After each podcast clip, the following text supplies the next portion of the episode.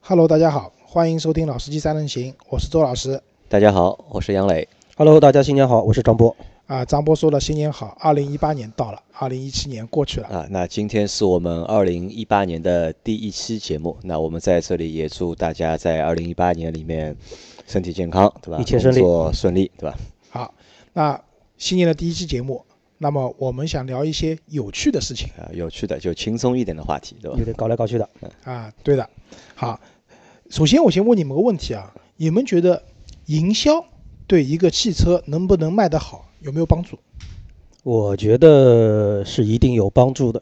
呃但是我觉得帮助的点可能就跟觉别人的点不太一样啊。我觉得营销更重要的应该是去彰显一个车、一个产品的一个气质，它的一个定位跟它的人群的一个匹配度。我觉得这个是可能营销最应该做的一个事情。那周老师为什么今天要来问我们营销这个问题啊，首先我们都是从广告公司出来的，啊？对，我们当年做广告的时候呢，其实真的是蛮苦的。都是广告狗，对吧？啊，对的。网上有个笑话说，今年因为是狗年嘛，所以说做广告狗 本命年到了，本命对年吧都到了，对 吧？有广告狗的本命年到了。那现在我们转行了，我们不做广告了，然后我们自己做媒体了。那可能我们回顾以往啊，就是做广告的那段时间，其实会发现客户会提出很多很多各种各样的莫名其妙，有趣的要求。奇葩的要求，对吧？ 我觉得应该是奇葩的要求。对的，那么希望我们为一辆车或者说为品牌去做相关的营销，对吧？刚才我问这个问题呢，其实我自己觉得营销肯定是有用的，但是我的答案和张波正好相反，我认为一辆汽车的它的这种气场也好，或者说它匹配的人群也好，营销可以起到一定的作用。但是更多的还是跟它品牌的调性各方面有关，这个需要品牌去建设。呃，我反而觉得营销是应该把汽车的核心卖点去有效的传递出去，这才是有用的。就通过营销的手段去展现，就是产品的一些就是卖点或者是特点。核心的卖点让别人知道我买这个车我能得到什么。那举个例子讲啊，就是以前因为汽车厂大家知道都很有钱嘛，做营销上向来都不吝啬花钱的。那么在这种时候呢，以前有段时间蛮流行的，就是请明星代言。啊，明星代言，嗯，我们去年做过一期节目，讲讲了很多关于明星代言的故事。但其实你们会发现，明星代言有它的问题的。第一个啊，就是明星的不确定性，你不知道这个明星你用过以后，突然吸毒 去了，嗯，出很多问题。或者西兰嫖娼去了，对吧？突然劈腿了，对吧？或者什么都没干，体育明星成绩下滑了，大腿拉伤了，跑或不动者了。酒驾了，或者无证驾驶了，对 吧？这个风险其实很大的，对吧？而且明星也有两面性。打个比方讲，找了这个明星，我周老师特别喜欢，可是杨磊就是很讨厌这个人。那么，喜欢的人可能因为爱屋及乌喜欢上这辆车，但是讨厌的人也可能会因为讨厌，所以这个车我连看都都不不要看看了。但问题是这样啊，就是你们反过来想一想，你们是不是真的会因为一个明星他代言了某辆车而对这个车或者对这个品牌产生好感去购买？真的会这样吗？我觉得购买可能倒不是说一定，但至少对于我来说哈，如果这个代言明星是我还比较喜欢的，我至少会对他的广告啊，对他的这个就就这一系列行为我会比较多关注，会多关注我一会点，啊看的比较多。对，那我觉得明星对吧，知名度有帮助，对吧，因为这个明星我喜欢，我会关注一下他代言的这个产品。对，但你说最终落实到购买，尤其汽车这种属还算大众消费的，但不是买瓶可乐，那么可能还是会想还一是要下。理理性一点。而且明星刚才讲了，还有一个问题啊，就是明星一般都有合同期的，因为我们原来做广告很痛苦一点，我签了一个明星，一年合同到了。我得把之前在微信啊、微博里面发布的所有和他相关内容全部要删掉。对，包括很多照片要重新开始拍。呃，因为这个和和什么有关？和就是互联网传播的一个特性有关。因为互联网传播是有一个长尾效应在，对，不像就是传统的一些媒体，我电视放过了就放过了去就过去了。 对对这个问题来了，有的时候删微博的时候，我不小心漏删嗯漏了删一一条个，，对吧？这一条可能被索赔的钱比他代言费还贵啊。这种事情原来我们也发生啊，周过，老师这个有经验的，对吧？去年好像是某位明星，好像前前年的时啊候，前年的时候，对吧？赔多么了，痛的领悟！我原来公司赔了一两百万啊，就是因为不小心漏删了一条微博。嗯心痛、肉痛，哪儿都痛。啊，对，好，那我们言归正传啊，就是讲到这里的话，其实现在用明星代言的汽车越来越少了。 呃，不多吧，只能说不 多，有还是有，对我说少了嘛。那但是呢，很多汽车厂商呢，在新车上市啊的时候，都会用一些很吸引眼球的营销方式来博取大家的关注。那么我个人觉得啊，就是这种吸引眼球的方式有好，确实你看了以后很激动，对吧？然后把产品啊各方面都表达得很清楚，对它的后续的销售是有帮助的。但也有些营销呢， 看上去确实蛮有趣的，呃，有蛮就奇葩，对吧？是吧你？嗯这个有趣打不打引号？有趣，奇葩。有趣奇葩好啊，，那我们就下面讲啊。那第一个就是，因为杨磊和我还有张波啊，基本上我们一个年代的人啊，就有一个以前就是任天堂的游戏机玩过的啊一个对游戏嗯叫马戏团玩过马戏的，团嗯啊跳火圈。啊，这个游这个游戏还蛮难玩的，我跟对你的说。除了第一版那个跳火圈，我觉得还好打一点，后面的那个滚球啊和那个空中飞人啊，都蛮难的，我觉得。嗯经常掉下来。啊，对的，还有一个走钢丝的里啊面，走钢对丝吧跳猴子嘛， 对，对第吧？二版是走钢丝，对，那个空中飞人是最难嗯的。好，那讲到马戏团呢，你们应该知道我想讲哪啊件事你情要来那个了，对吧嗯？了解了解。啊。去年捷豹 F Pace 就上演了摩天轮，就那个时候你们朋友圈被刷屏了吧？有，因为张波那个时候应该还是正在做这个项目，应该呃，我不是做这个项目，但是我对这个项目还比较了解。那大家就是在，其实我们在这个视频最铺天盖地的那段时间，其实大家看到的这段视频是被提前泄露出来的。那当时的捷豹和路虎官方对这个行为还表示了强烈的愤慨，并且在公司里面开展了差不多有半个月的内部调查，就说这段视频到底是通过哪个渠道散播出去的。但是作为我们边上人，我们当时都会觉得说，这段视频既然博取了这么多的关注啊，你与这是其好内事情对是吧你与其内部调查，你不如说呃跟一下热点，把这个事情搞搞大，因为确实说他这个东西的噱头是绝对够了，大家都很关注。就你觉得这个事情就是噱头绝对够，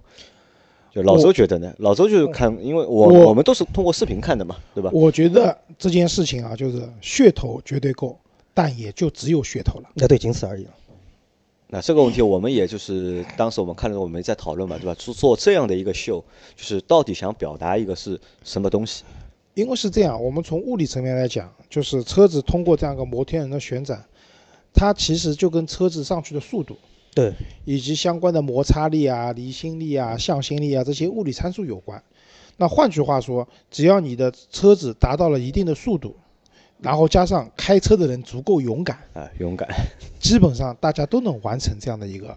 动作。对，没错，这个动作其实跟车的本身的性能没有太多的但关系。这次上海的那个这次就是摩天轮活动，好像也还不是第一次，应该是之前在英国他们已经做过这样的就是一个活动。嗯，差不多两年以前吧，就是当时的 XF 上市，在英国走钢丝老牌马戏团，啊， 对的。就我我不能讲这个营销有多不好啊，但是捷豹在我们心目中总感觉还是一个逼格蛮高的一个品牌，对王室御用啊等等啊，类似于这些。但是就做这个营销就感觉品味有点怪，呃，的确是这样。对，就感觉可能如果是一个其他的一些比较低档一些品牌，对吧？然后大家都不太知道它，然后为了博玩一眼个这球个很嗯惊险刺激的这样的一套东西，那玩这个东西让知名度提升了，我觉得这个可以理解。其实捷豹你不缺知名度的，或者说大家心目中你都是一个逼格蛮高的一款车，但是你去玩这个马戏团，然后大家都觉得哦你很吸引眼球，但最后对你这辆车并没有留下很深的印象。对，就像周老师你刚才说的，对于这个产品力来说，它这些系列的举动似乎也没有很凸显。那从我刚才说的，从这个叫产品的气质和车主的气质匹配，也更难也理匹解。配不上，对吧难道说捷豹车主都是杂技团出身吗？ 那这个是其实我我是我可以从另外一个角度去看这个问题啊。其实我们现在看就是，特别是近五年来，就因为互联网越来越发展了嘛，那但是所以就传统那些线下的活动啊，那些就是终端的一些活动，就线下那些营销的活动，其实越来越难做了。对，吸引力越来越呃强。的确是越来越难做，可能有时候啊你不搞点就是特别奇怪的东西，很没难人关去注了。吸引别人的眼球。啊，对，这肯定是一方面了。但是你在吸引眼球是你的目的，但是你还是要在乎这个过程的，对吧？其实吸引眼球的方式有很多很多了。如果说你不考虑自己的这样的一个调性，或者说你让你的车主买完这个车以后，对吧？如果我有朋友买这个 F Pace 的话，我肯定会调侃的，对吧？你这个车马戏团玩的不错，对吧？那我觉得其实对它品牌来讲没有好处的。而且这个项目就成本也比较大，成本非常对大。吧？好，我们再讲下面一个啊，嗯、去年苹果出过一款红色的手机，大家还记得吧？啊，记得嗯大火，大火对吧？然后苹果呢，一直都是属于这个行业里面的标杆。对，就他每干一件什么样的事情，比如说那个时候无线的耳机出来以后，很多人都去追热点，对吧？然后，嗯，这次出的红色的手机，也有很多人去追这个热点。但你们比较奇怪的，也不是奇怪，比较特别的一点是，因为某些原因，苹果的这些红色的产品在国外他们叫 Product Red。对，意思是什么呢？就是说，凡是购买这个产品，苹果就会捐钱给到艾滋病的一个相关的这样的一个协会，对，作为就是慈善的这么慈善的这样的一个行动。那么在国内呢，因为这个协会也没有进中国，然后中国可能对这种慈善捐款各方面都有比较要严求格比较的严格法规的不太法一样规的规定，所以呢，苹果在中国的上市的时候呢，它写的是 red now，现在红色了。那么这本身这件事情也不是很重要，那苹果这个一红，大家都跟着开始红了，这就是问题来了。就那天就是所有的微博或者是微信发出来的东西都是红颜色都的，是红色对吧？都是红颜色的。那么红遍天下，对于汽车品牌来讲，呃，首先不是所有的车子都适合红色的，有的车红色可能蛮好看的，对，但有些车红色它本身都可能没有红色这个配色，但是你硬把自己的车 P 成红色了，或者说自己的这个车子原来的红色跟苹果那个红色也不一样的，对吧？大家的配色都不一样了，你硬往上去靠，然后就感觉讲的难听点啊，就像汽车厂商集体来了大姨妈一样的红彤彤的一片，啊那，这个其实是什么？是就是一个就是我们常用的一个就是营销的一个手段，就是贴热点嘛，对。当下出了一个什么热点的事件，然后想办法就把自己就是往这个热点上面去贴靠。但问题在哪呢？问题在于就是可能啊，就是我觉得太想贴热点，或者是很多事情你都还没有搞清楚到底是什么原因。我相信哦，很多品牌在做这个红色的东西的时候啊，他都没有搞清楚为什么苹果会出这一款红色的手机。对我觉得这是一个很大的点。而另外还有一个点就是说，中国红啊这三个字好像我们在原来很多年之前，我们大家觉得已经很俗了。这种红啊，大家都不愿意再去提及了，包括很多企业也不愿意再出这个红色的这个标准款颜色。但是随着这个苹果红出来之后，大家突然觉得，哎，红色似乎又回来了。这个呢，苹果是伟大的。打个比方讲，我们原来觉得金色很土的，对，嗯但是苹果出了金色的手机，一下子金色也不土 了，土豪虽然金被的调侃土豪金，带动了整个黄金的销售。嗯那红色一出来呢，那它这个红色只是一个特别款，其实对真的你说销量不多的。不我多们现在啊看到很多的手机，包括张波现在用那个手机，其实只是壳子是红色的，没错，对吧？里面不红的。那么追热点这件事情，对于汽车厂家来讲，就是我我以前服务的客户啊，基本上是个热点都想追的。这个我们服务他的人也很痛苦，对，因为真的不是所有的热点你都可以去贴。那这个我觉得是谁把这件事情做得这么糟糕？就是谁就开了这个坏的头啊？杜蕾斯，嗯对，杜蕾斯的微博，对吧？因为他比较善于就是去追热点，什么事情他都要蹭一脚，然后导致其他所有的品牌都想去玩这一套。啊，如果我们听我们节目有一些做市场营销的朋友啊，那我劝大家一句啊，不要看杜蕾斯，不要拿自己的品牌跟杜蕾斯去比较。杜蕾斯是一个自身带有话题的产品，啊，对的，对嗯所以它做任何的东西都容易火。那么你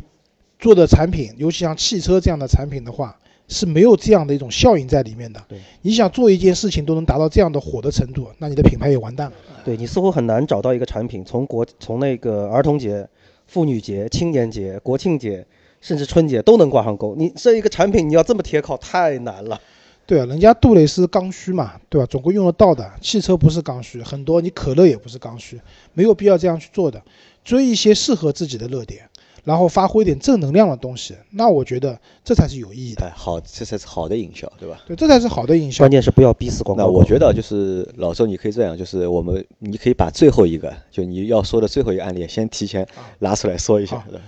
关于追热点呢，大家都是逼死广告公司，你给我追嗯，对吧？但呢，也有一个比较奇葩的厂商是热点来了，只当没看见。对的，今年而且今年这个车就有一段时间就是在网上的一个就是被提及的一热个度是非常高的。热度非常的高我讲的是 BJ 四零啊，BJ 四零战狼， ，BJ BJ 四零的话，张波应该对这个车会了解一些吧？对。其实我去看了一下这个车啊，我们先不讲战狼，这个车子它有两两种型号，一个叫 BJ 四零，还有一个是 BJ 四零的加长款。对。然后配的发动机的话是萨博当年的 2.3T 的发动机对，，没错价格是真心挺便宜的，十几万吧， 对吧？那么这样一辆车，它的销量是不好的，原因在于它是一款硬派硬派的 SUV SUV，舒适性啊各方面啊，因为我跟杨磊都看过这个车子，就里面的就是做工的这种粗糙程度比牧马人还要牧马人，就非常原汁原，就按照他们叫对非常原汁原味儿的越野车对，但是在战狼里面，这辆车中原汁原味的味道被体现出来了，这种刚硬啊，就是对吧正面的体现是吧，对，非常淋漓刚尽致硬的，对吧？帮助主角逃避了，对吧？这些雇佣军的追杀，对吧？然后这辆车带着他们去开始了新的征途，对这种气质体现、产品这力的种体气现，质体现，它是很硬派的。那据我所知，其实吴京也没有收他们广告费，对，因为我们之前一直以为是这是一个收起植来入嘛，我们以以前以为就是《战狼》这个电影里面茅台植入了，对吧？然后 BJ 四零也肯植入定了，植入。但是后来才知道好像谁都没有植入。其实吴京是真的是一个蛮睿智的演员和导演。为什么这样讲？《战狼二》是我看过的最具有爱国主义情怀教育作用的一部电影。它里面的那些国产的国货，对吧？喝茅台，虽然有人讲茅台其实是有那个滚珠的，这样直接倒倒不出来的。正确喝茅台的方式应该一边跳一边喝，对吧？但这些都是段子了。对至少证明这个酒是这样喝的，然后你也知道茅台怎么去防伪，然后茅台集团写信感谢吴京，然后全集团的人包场看电 影，那我觉得这样的回应其实是蛮正确的一件事情。对，而且《战狼二》这次没有用那种我们传统概念里的那种说教啊、教条这种方式来告诉大家应该爱国，他通过自己那些行动、那些一个个对场景来唤起大家爱这种爱国国意会给识。你带来很大的帮助，对对吧所以？我们那个时候在一段时间一直在等待，就是看就是北汽他们会怎么去对因为贴靠这个我热们点，怎么做汽去利车用的这个嘛世界。对我们就想，当时我就想，那最简单的方式跟战狼谈一谈，我出一个战狼版的官方的改装版的战狼版的那个 BJ 四零，对吧？这个我相信在那个热度很强的时候，会有一个有人像我这样一下子对硬派越野很感兴趣的人，可能会去消费的。而且我们好像也就是在那段时间里面对硬派越野车有了一段时间的一个就对，那是个时候我们去看关大注通的 D 九零，看牧马人，对吧？看那个 BJ 四零。 BJ 四零，对吧？然后我叫他张波那个撼路者，一下子硬派越野车变成了，我们也做了蛮多跟他相关的话题的节目。对，嗯那不但可惜的是，好像北京汽车完全没有接招这件事情对，谁都急得人本家不着急。啊。那我这个我换个角度讲，就这个客户蛮好的，这不在我们宣传的计划之内，我就不要逼着广告公司给我想方案了。其实这个时候广告狗都在想，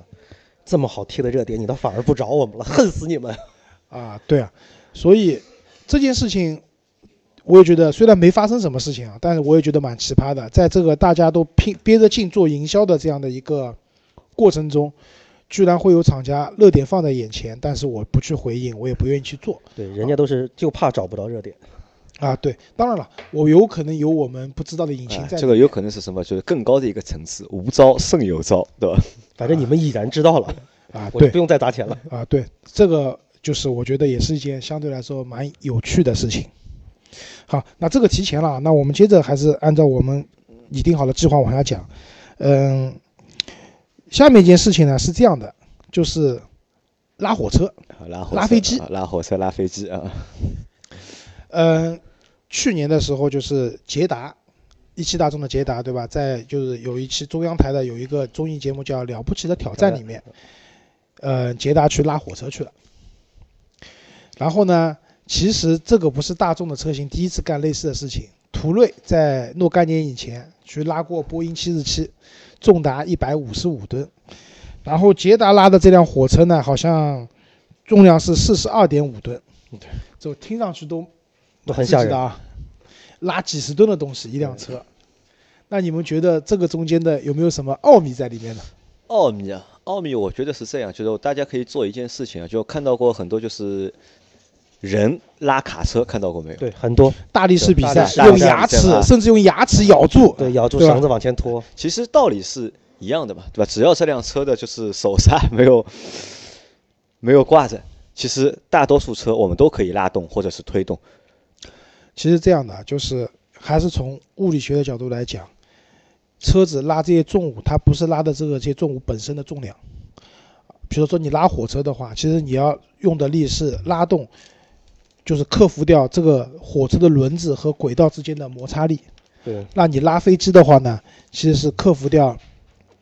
飞机的轮子和地面的摩擦力。啊，其实可能就是厂家在做这些活动或者做这些秀之前，他只是是想表达我自己车一个扭力，对我的非低速常扭大力非常大，对吧？对，动我力的非马常足力够，嗯非常足，非常大。那么在这种情况下呢，乍一看这个事情是挺牛的，对对吧？拉动了几十吨、上百吨的东西，但你仔细想一想呢，这件事情其实没有那么厉害。对，其实换一辆同级别的车上去，谁上去都能够拉得动。就这么讲，我不知道大家有没有在飞机场里面看到过，就是牵引飞机的车子，那很小的那种，对吧？都是很小的车子，因为牵引飞机的话，那个轮子和地面的摩擦力其实不大的，它要克服掉的摩擦力，并没有大到我们想象中可能需要那用什恐么怖的那种程度，啊、恐怖的程度是不至于的。然后呢，讲到这里，我们去年呢还看到一个就是嘖探界者，嗯，对，雪佛兰其实探界者，探界者的上市还是蛮炫酷的，而且对我觉得就是也蛮符合它的这种来自美国的原汁原味的这种 SUV，因为张波可能知道说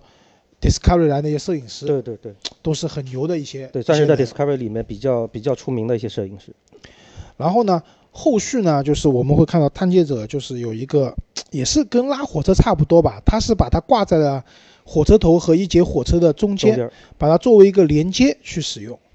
那相信对外宣传呢，肯定讲这个火车头它能产生多少几千牛甚至上万牛的这样的一个拉力，后面的车厢火车车厢呢可能有多有几十吨重，它对吧车探的界车体者的刚性非呃常对强，刚性对吧非常刚性强非常强。那首先一点，那我想说，探界者这个车的刚性啊，各方面肯定都没有问题的，因为毕竟通用品牌下面又是美国有原型车的这样的一辆车子，这种安全性各方面肯定没问题的。但是你去拉这个火车呢，我就觉得有点又有点不伦不类了。我觉得这个从传播上来说还是这个问题，就是说他想强调他的某一个特性，但是用的方法似乎现在看来都没有办法说真的让人很直观的理解到。那说到这个，我想插一个点，就是说在早几年的曾经美国那个超级碗的决赛上，雪佛兰的皮卡曾经出过一个广告，就是一个母猩猩给他的小猩猩就是准备了一辆这个雪佛兰皮卡的玩具，小猩猩又是砸又是又是扔一圈儿之后。量不最坏后这个皮卡很就是静悄悄的顺利的开掉了。那它这个广告出来之后，让大家一个很直观的印象就是说，哦，这个车很结实，很皮实，很耐造，对，那非这个常可以直观。对这个产品力它的表述，可以让大家很直观的抓到这个点。而这次你像探界者这个挂在火车中间跑，确实我觉得有一点儿，有一点儿反正很奇怪的感觉因吧。为这个我觉得就和什么很像，就和之前的就是 F Pace 的，就是那那个就是摩天轮杂差技不团多。因为你想，我们买辆车对吧，都是正常开的，谁会买买辆车去拉火车、拉飞机、去滚摩天轮嗯那？反而对吧刚才张波讲的，比如说猩猩把那辆车又砸又滚，其实它是模拟了你日常中可能会发生的对，碰可能一撞些极限的情况，甚至对翻滚，但是这个车安然无恙。对，它是证明了这个车的安我的安全全性非非常常好好，同时车身刚性也啊非常好。当然了，你讲的那个超级碗呢、这件事情，其实大家看超级碗有有一种美国春晚的感觉，不是看比赛的，都啊是看过，广就告是嘛看看中间的广告广嘛告尤其的对。我们广告过来说，所以超级碗的广告都是很牛的。那讲到这边的话，我也可以分享一个以前我看过一个奔驰的一个可能是飞机搞的广告，是这样的，它是讲这个车的安全性能非常好，刹车非常好。然后呢，一个人正在开车，他可能开车有点疲倦了，注意力下降了。这个时候呢，他突然他的副驾驶位置上出现了死神，死神跟他说了一句 “sorry”，什么意思呢？就是带他走了。对，这个时候他头一抬一看，哇，前面是个施工工地，车子马上冲进去了。然后他一脚大力刹车，车子停下来了，居然。然后他出了一口，就是擦了一下头上的冷汗，出了一口气以后，他跟死神讲了句 sorry，, Sorry 整个广告就这两句台词，但是就把奔驰的这个刹车性能演绎到了淋漓淋尽漓致。尽致。嗯那我觉得这是一个好的营销呃。那这个是我觉得这个还算就是广告创意，对吧？就是和我们之前在做的就是那些活动的营销稍微还有一点点区别。还但其实营销来说，我们也应该说，就像比如像周老师刚才说，我们应该或者你从他的产品点，我觉得或者从他的产品点，或者从他的一个气质匹配人群，你总得有一个角度来说，对啊真正的凸显这些东西。就那这个是营销的一就个是目刚才的。杨磊讲的很对，我同意是。我们买车不是为了去拉火车的，对，我也不是为了去各种极限走钢丝的的的，事情。对吧？这些东西只会让人家感觉这个车有点搞笑。对对，这个不是要做营销的一个手段，这真的只能说它有趣。打引号的有趣。嗯，再往下，再往下一些事情呢，我觉得也不是用有趣来形容了，就有点弄虚作假了不要脸，对吧？啊！不要脸，是什么呢？就是去年有款车叫名爵六，名爵六上市以前，请各路媒体大咖们去试车，百公里加速六秒，百公里刹车到零，三十多米出头，三十几米，一下子觉得哇！当时我们觉得说，我我们国产自主品牌居然能出一辆那么强劲的性能车，十几万的车子，对吧？我觉得什么思域啊，什么 GK 五的本田飞度啊，都被 PK 下去了。以后我们要玩车的人，名爵六足以。对。但是呢，很不幸的是，我们等它上市了以后，会发现，哎，所有发布车型里面没有这辆性能版的车子。对的，然后再然后是怎么样呢？我们会发现，原来当时给媒体试驾那辆车，它是一部改装车，它根本就不是一部量产车。这这个我们之前也做过相关的节目跟大家介绍过。那我觉得这个性质就有点恶劣了。你这个车子，如果说你难道你是希望大家买回这辆车都去爆改，改到你讲的这些数据，然后我可以上路去开吗？这个其实这样改装对这辆车的一个耐用性，包括它上路以后的安全性各方面。都是没有保障的。而且可能我们也不是，就我们在最近的节目里面啊，就是近两三个月节目里，就是黑他们还黑的还蛮多 的，对吧？这个我自己都已经黑的有点就是累了，已经。这这个当然，我们这个黑是打引号的，我们只是实事求是而已。这个实话怎么说？但我发现啊，就是名爵六啊，他们的这个就是无耻的这个行为啊，还在继续。他们上周应该是上周吧，在那个元旦之前，他们出了一条视频，又贴靠了一个热点，就是因为今年是有一个节目叫《中国有嘻哈》嘛，对就是一下子就是 hiphop 的音乐在中国很流很流行嘛，他就找了两个就是说唱乐的就是歌手，然后做了一期就是名爵六 PK 思域。然后我点进去看的话，就我觉得开始觉得哎蛮有意思的，但是他只是在口上面就是嘴巴上面就是打嘴炮，但是没有就是真的能把两辆车拿出来开，对吧？其实还是一个就是又做了一个就是很无耻的一个事情，然后下面的评论都是都是在在喷他们嘛，都所以我建议想买这辆性能版的车子的朋友呢，可以先去看一下思域 啊，先定着，因为思域可能也要等，先定着，哪台车先到呢就提哪台车吧。当然，思域可能要贵一点，但是我相信品质也会好一点。啊， 再往下最后一个就是我们就是德国宝沃，啊，宝沃，宝沃这个品牌大家应该都听过对吧？我们有过一期嗯这个我节们目有嘛，对吧就当时我们讲德国宝沃是假洋鬼子假，洋鬼子，嗯，然后呢，我后来就是看了一下宝沃当时的发布会啊，就 BX 五的那个上市发布会，在香港。最牛的是什么？就是为他们造车的这个福田汽车的高管一个都没去，而且地啊上市的地点就是发布会地点选在没有选在大陆境内，对吧？香港。选在了然香后港，他对外所有的宣传都是德国宝沃避嫌很重要。啊，就是他就是一口咬定我是个德国品牌。那当然了，是德国品牌，只不过在几十年前已经倒闭了。然后他们花了一些钱，然后把那个德国宝沃当时创立这品牌的人的可能孙子孙吧，子，嗯然后又找过来了，去做了这样的一个营销。但是你们会发现，德国宝沃的车子现在卖的也并不好，不太好。就是你一味的强调自己是德国品质或者是德国品牌，这没问题，但是你的车的产品质量各方面是不是到了这样的一个程度？我觉得这才是更重要的。这关键这个买，咱们这么说，我有一个朋友对宝沃的车印象非常深刻，因为他的车买回来的第一撞就是被宝沃撞掉的。当时撞完之后呢，因为我们在聚会等他来，他没有到，给我们发了张照片，说是我被这个牌子的车撞了，你们谁认识？当时几乎所有的人都说这个牌子不熟啊。然后有一个朋友说，哎，这个好像似乎是个德国车。啊，对，那其实品牌的可能声势各方面都挺好的，对吧？但是你要把产品做好，要比你原本比你说一口咬定我是德国品牌血来缘的。更重要，好吧？那本期节目时间差不多了，谢谢大家收听，再见。好，大家再见。大家见。